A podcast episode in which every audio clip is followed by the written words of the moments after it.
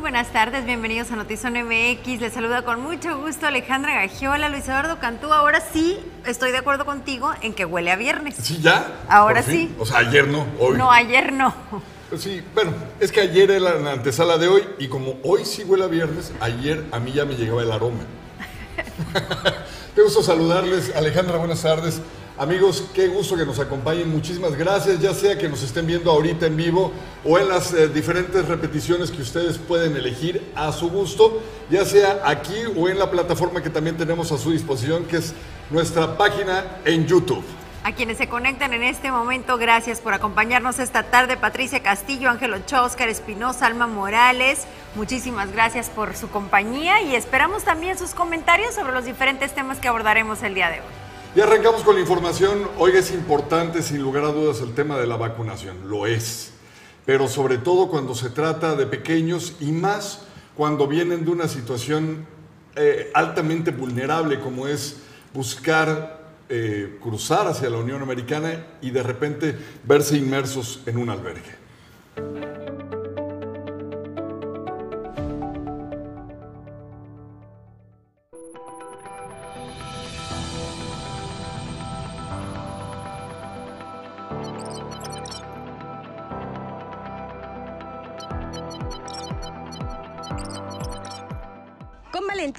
Acudieron a vacunarse contra el coronavirus alrededor de 30 niños migrantes con edades de 5 a 11 años mismos que viven por varios meses en el albergue Juventud 2000.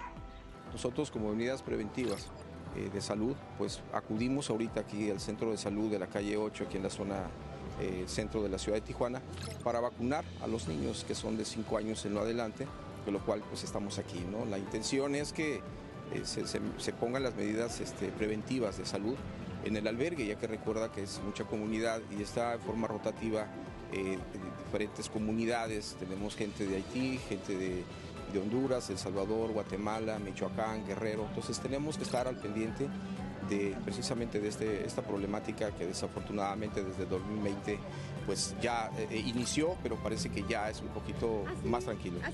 El Centro de Salud de la calle 8 les dio una atención especial a los niños migrantes, pero también a los adultos para vacunarlos contra el COVID-19, porque muchos de ellos no tienen una identificación oficial por estar en contexto de movilidad y requieren de una segunda dosis, por lo menos los niños, porque reciben la vacuna de la farmacéutica Pfizer con refuerzo a los 21 días.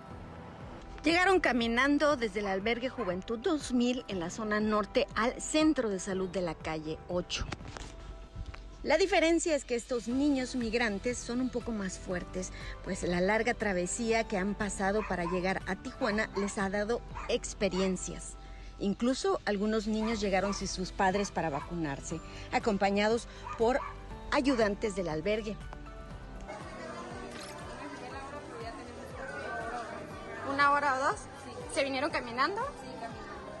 Eh, ¿Y ahora que las vacunaste, te sientes más tranquila por su salud?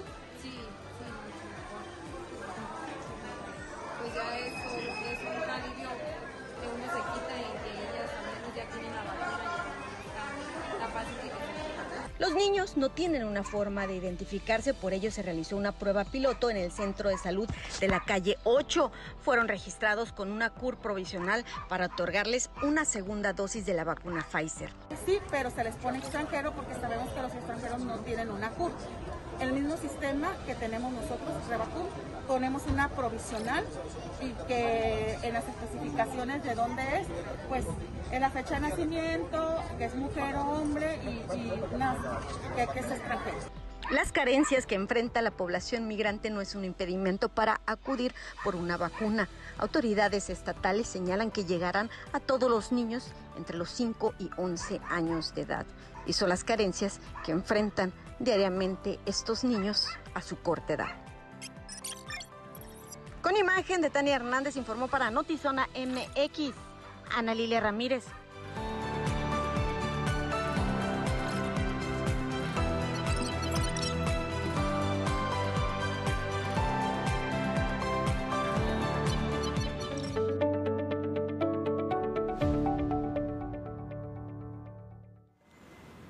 Juanito, saludos, buenas tardes. Gracias a Armando Chaca, a Luz Loyola, a Mirna Peña, Consuelo Navarrete por conectarse.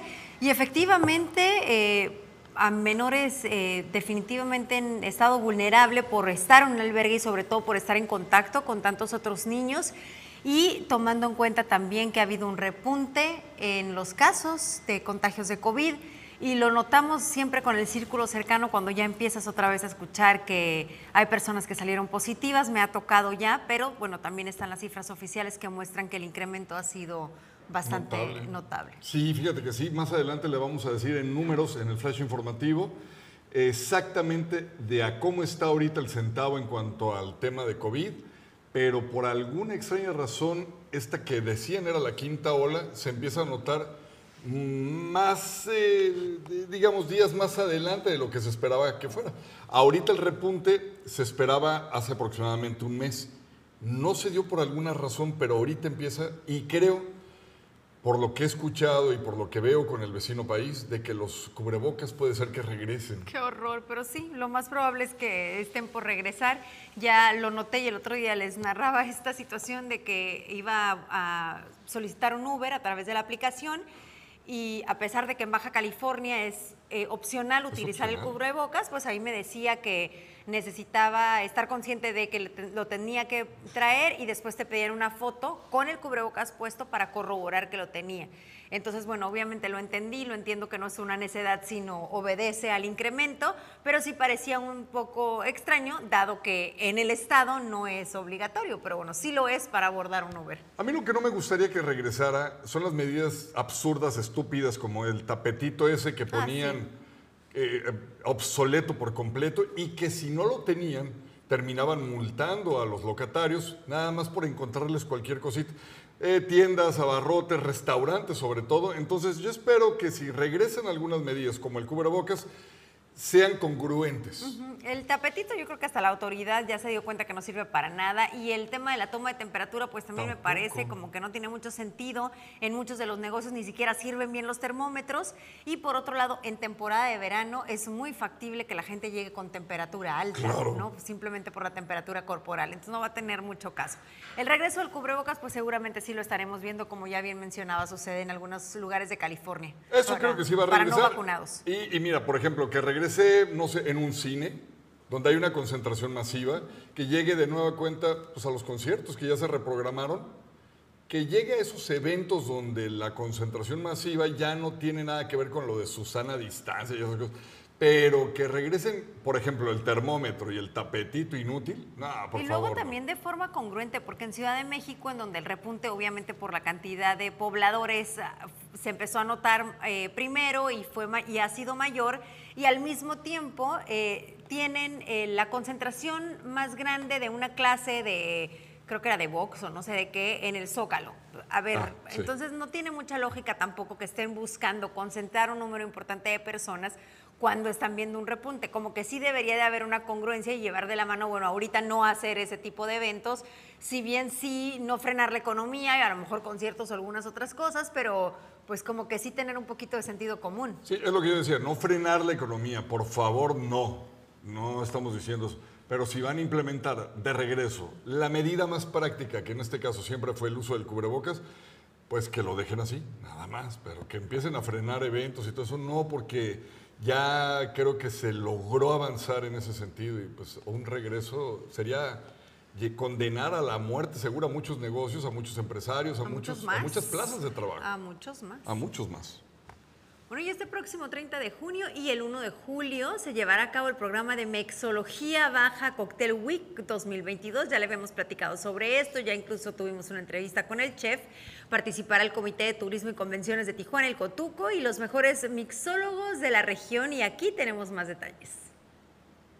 La tendencia de mixología en Baja California ha ido cada vez arreglándose un poquito más eh, actualmente eh, somos unos muy buenos exponentes de la mixología y la idea es que eh, toda la gente, toda la gente del medio y de la industria se capacite y vaya creciendo y ayudándonos, así como el vino, la cerveza artesanal, también la mixología es uno de los, brazos fuertes de Baja California. De eso se trata mixología. Tenemos cuatro vertientes, los takeovers, primero que son nuestros mixólogos invitados, van a ir a los restaurantes más trendy de Baja California y van a estar, van a estar exponiendo su, sus cócteles. Tenemos las conferencias, las masterclass y talleres que son el día de hoy y mañana, ¿sí? donde ellos mismos van a estar capacitando a la industria. Invitamos también a muchas escuelas precisamente para que nos ayuden a incorporar todos estos planes de estudio y que se vaya arraigando cada vez de forma más profesional la cuestión de la mixología. Tenemos el Baja Cocktail Week, estamos invitando a los restaurantes, a todos los restaurantes de Baja California, a que tengan un cóctel en 130 pesos para que sea muy asequible para toda la gente y pueda estar visitándolos durante la semana.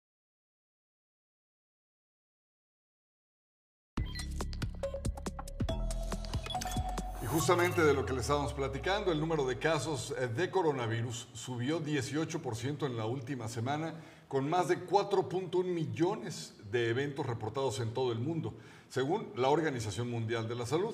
En su nuevo reporte semanal, la Agencia de Salud de las Naciones Unidas dijo que la cifra global de muertes se había mantenido relativamente similar a la semana anterior. Unas 8.500 personas se fueron gracias a este maldito virus. En una encuesta realizada por Associated Press, la prensa asociada de Estados Unidos, una abrumadora mayoría cree que el país va por la dirección equivocada, incluyendo un 80% de los demócratas. La encuesta refleja una profunda desaprobación hacia el manejo de la economía por parte del presidente Joe Biden. El 85% de los adultos estadounidenses dice que el país va por la dirección equivocada y el 79% califica de mala la situación en cuanto a los dineritos.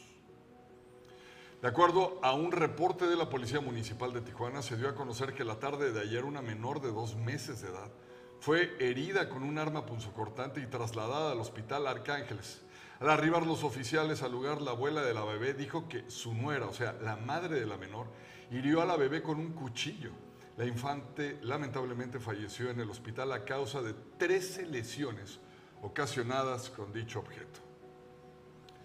Hace unos días el cardenal Francisco Robles Ortega informó que los criminales piden el 50% de lo que la iglesia recaude en las fiestas patronales de parroquias de todo Jalisco. A lo que el presidente Andrés Manuel López Obrador mencionó lo siguiente. No, no sabía, no tengo reportes. Hay que tener cuidado, dijo. Puede no ser cierto. Todos los días estoy aquí y recorro el país y es la primera vez que escucho eso. Hágame el favor. ¿Qué tal amigos de Tijuana? Soy Julio Preciado. Soy Poncho Lizárraga de la banda El Recodo de Don Luis Lizárraga. Quiero invitarlos este 2 de julio a vivir una gran, pero gran noche. A la Plaza Monumental Playas de Tijuana.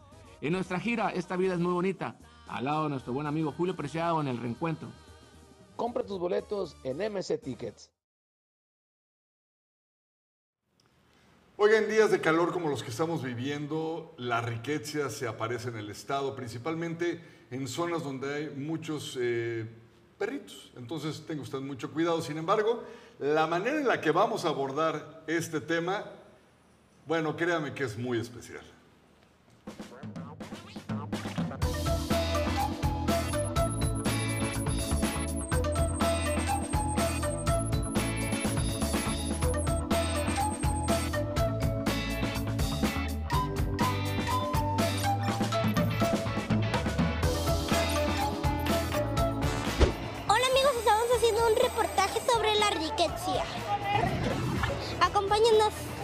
Vengan por acá.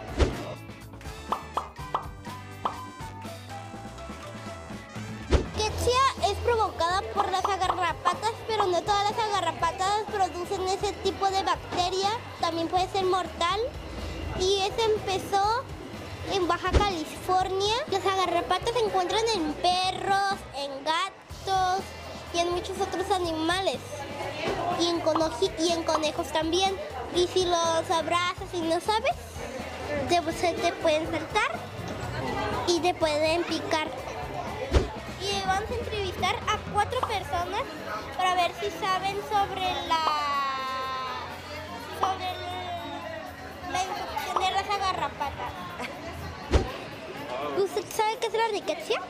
¿La qué? Es la riqueza. No sé. Disculpe, ¿usted sabe qué es la riqueza? Rickettsia es una enfermedad que es transmitida por animales y es predominante en época de calor. Sabía que eso, se, eso empezó en Mexicali, en Baja California. No sabía. ¿En qué caso se había encontrado una garrapata o se ha encontrado? ¿En los perros? ¿En los animales? Los de los patios, en los animales, en los perros. pues en tiempo de calor. ¿Qué casos? Pues por lo regular es en animales, por lo regular en los perros.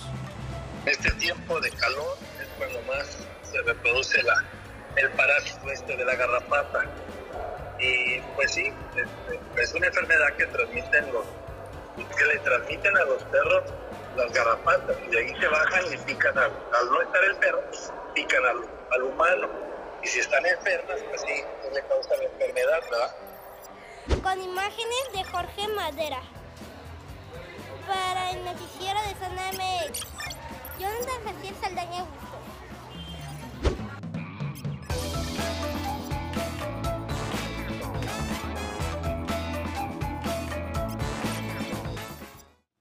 Johnny, nuestro Genial, mini Johnny. reportero, es buenísimo. Y eh, el tema de la riqueza es vigente todo el año, pero específicamente en temporada de calor y viene muy a colación, eh, como bien lo mencionaba Johnny, lo conocimos en Mexicali, no sé si realmente ahí fue el origen, pero lo conocimos en Baja California, en casos en Mexicali, en, específicamente en menores de edad que incluso perdieron la vida cuando todavía no se sabía bien cómo atenderlo, no se conocían los síntomas. Entonces aquí la invitación a todos los papás, que, sobre todo que tengan mascotas, a estar revisando porque no duele. Si hay una garrapata adherida al cuerpo de un menor, pueden no dolerle y pueden pasar días sin que se enteren. Entonces, cualquier síntoma como la temperatura, que es el primer, eh, el primero y el más notorio, hay que pues examinar cuando los bañen y demás y estar muy pendientes de la riqueza, que ahora afortunadamente ya se trata de una mejor forma. Mire, lamentablemente hay que decirlo, en Tijuana hay una impresionante cantidad de calles que no están pavimentadas y así se han dado permisos para hacer fraccionamientos y han crecido colonias, algunas son invasiones que después se regularizan, etc. El problema aquí es que la garrapata tiende mucho a encontrar precisamente refugio en este tipo de fraccionamientos, colonias donde no hay pavimento, pero sí hay muchas calles precisamente con tierra, con grava suelta. Entonces, ahí donde están estos perritos eh, descontrolados, reproduciéndose, o los gatos, o cualquier otro peludo, como decía nuestro buen amigo Johnny, puede ser un conejo. Hay mucha gente que tiene conejos de mascotas. Puede ser también, eh, bueno, pues no sé. Ya dije gatos, ya dije perros. Tenga usted mucho cuidado y si corre el riesgo, usted ya lo debe de saber porque se da cuenta uno cuando los perros están rascándose de una manera desesperada. Entonces vaya que les apliquen la vacuna y después cuando la garrapata caiga del perro, no va a morir. Va a llevar una serie de no sé cuántos miles de huevecillos que por supuesto no se tienen que aplastar.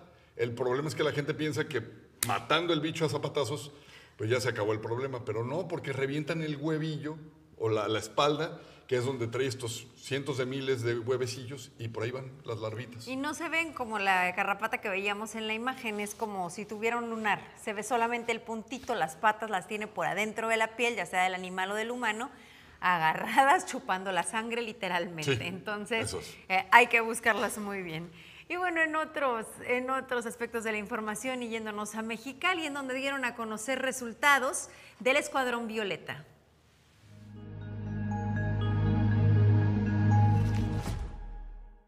La violencia intrafamiliar y de género en Baja California es de las más altas del país, por lo que autoridades buscan una mejor atención. Es por eso que desde marzo opera en Mexicali y San Quintín el Escuadrón Violeta de la Secretaría de Seguridad Ciudadana.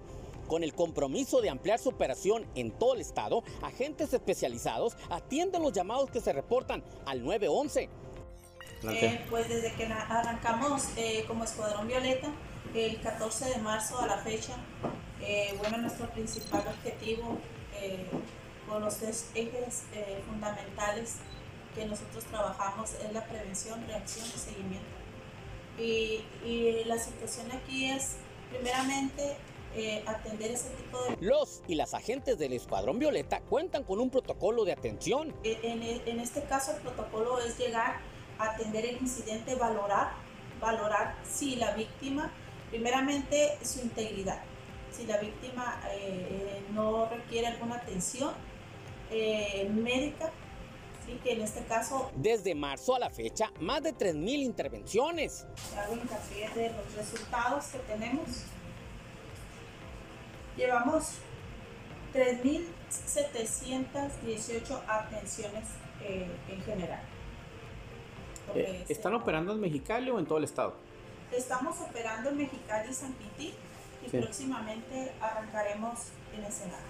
Ensenada y, y- y más adelante Y Tijuana. posteriormente los, los eh, subsecuentes. En Mexicali se centra la problemática en la zona oriente. Sí, tenemos unas colonias ya identificadas como de alto índice y, y- y, pues, lamentablemente es muy conocido eh, los pueblos. Los Pueblas. Denominados pueblos. Los fines de semana es cuando se incrementan los reportes de violencia intrafamiliar. Eh, Pues fines de semana, viernes, sábado, La convivencia. y lunes, ¿no? Eh, eh, sí, sí, sí los tenemos identificados y los horarios, pues obviamente eh, después de las 8 de la noche es cuando em- empiezan para nosotros que escuchamos. Pero, ¿cuántos casos de violencia intrafamiliar llegan a la Fiscalía General? La fiscal especializada nos lo dice. Aproximadamente estamos trabajando 1.200 al mes. Más o menos cuántas son de Mexicali, licenciado. De Mexicali son 300, en Tijuana tenemos de 500 a 700 carpetas.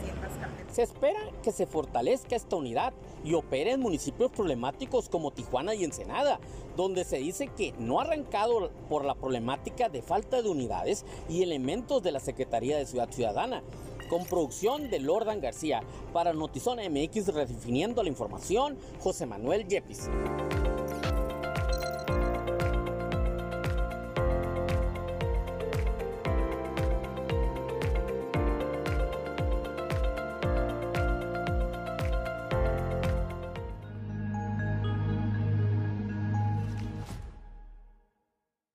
Han estado muy calladitos hoy, no queremos leer sus opiniones. Recuerden que la conversación es con usted y saludamos a Roxana Medina, Jorge Mario, David Virrueta. Buenas tardes, Luis Eduardo y Alejandra. Un cordial saludo, un saludo, David. Hola, David. Castillo Cas, Daniel Briviescas, Cristel López, Virginia Chávez.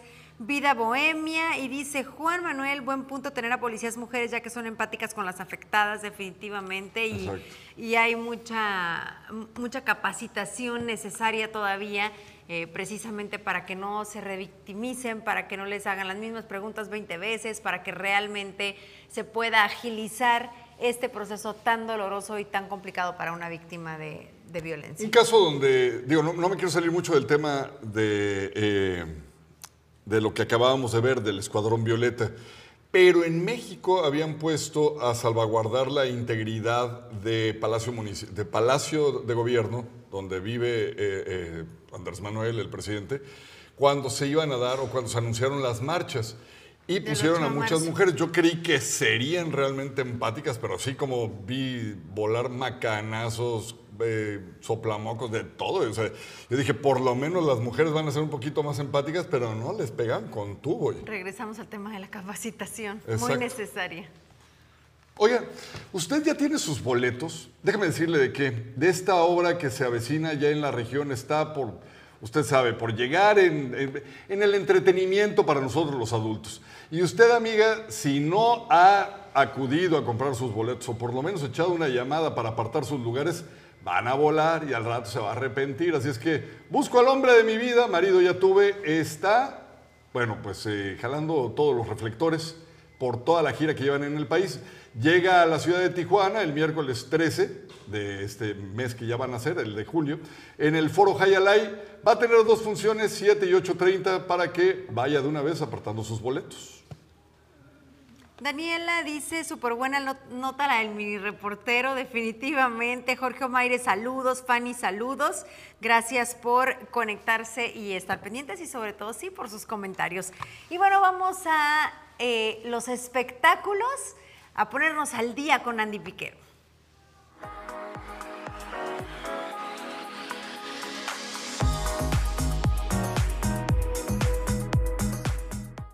Hola, el día de hoy les traemos las noticias más relevantes del mundo del espectáculo en esta tu sección de Ponte al Día con Andy Piquero. Las noticias de esta semana se tratan de dos hombres que han vivido en medio de la polémica y es que se tratan de Cristian Nodal y Johnny Depp. Cristian Nodal en medio de su concierto en Colombia. Falta empatía en el mundo. Eso fue parte del mensaje que dio Cristian en su presentación en Colombia, mientras hablaba de la difícil situación que está viviendo en los medios de comunicación y redes sociales, luego de terminar su relación con Belinda. Nodal abrió su corazón y dijo que en un momento tuvo miedo de subir al escenario pensando que el público colombiano lo iba a rechazar, tal como lo ha hecho, según él, la prensa y algunos críticos. Esta es mi vida, yo me debo a ustedes, los medios me tienen atacado, ellos no saben los sacrificios que he tenido para llegar a donde estoy, mencionó Nodal.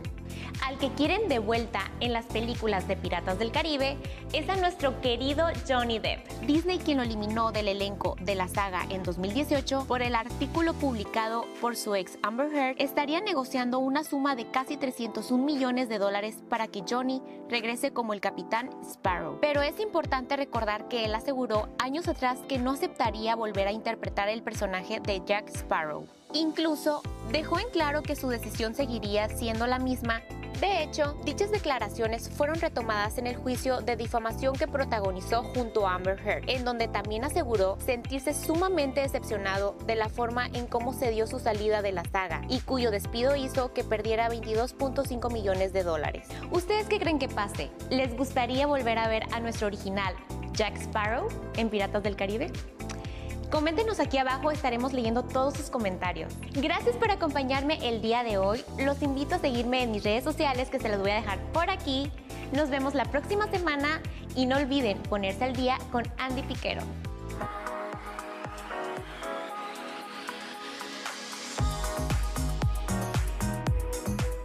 Muchas gracias, Andy. Sígala en sus redes. Oiga, ya le decía del teatro, pero también el cine. ¿Qué le parece si va también apartando sus boletos? Porque la premier y por supuesto el estreno de esta película que va a ver a continuación el corto, seguramente le interesa.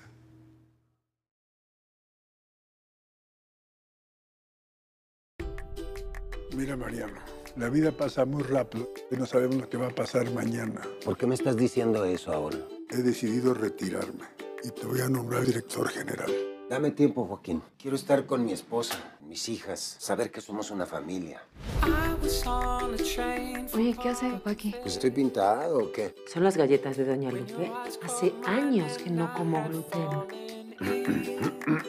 Ay, alguien, por favor, dele agua, ¿no ven que se está ahogando? Sofía. ¿Cuándo trabajas? Mañana. ¿Quieres que te acompañe? Ay, pa, qué bueno que tengas tiempo para mí. Que se desvista la modelo. No, no, no, corten. Soy su padre y te voy a romper. Papá, ¿qué te pasa? Pues yo solo te quería proteger. Que tu marido quiera pasar más tiempo con su familia está romántico. Él no es así. Algo está tramando. Nunca vemos a tu papá y la primera vez que viene quiere tomar el control de todo. Pues ya me habló hoy en la mañana que regresáramos al horario anterior por el bien de la familia. Quiero que me enseñes a enamorar por el celular. Póngale, amor, estoy ardiendo y quiero verte. Estoy en la cama. No, ¿cómo crees? Quiere recuperar la hacienda. ¡Wow! Funcionó. Por aquí, doctor. No, es que yo... No, trates de hablar, por favor. No tengo nada. Lo único que quería era estar un rato con mi mujer. Mariano, no sé qué es lo que te está pasando. Yo nunca quise faltar el respeto a usted, muchísimo menos a Caro. Cuando uno quiere luchar por el amor de su vida, tiene que ir con todo. Pues sí, pero ya hice todo lo que pude. Creo que la perdí. Entonces, ¿qué hago, Mariano? ¿Te nombro el nuevo director general?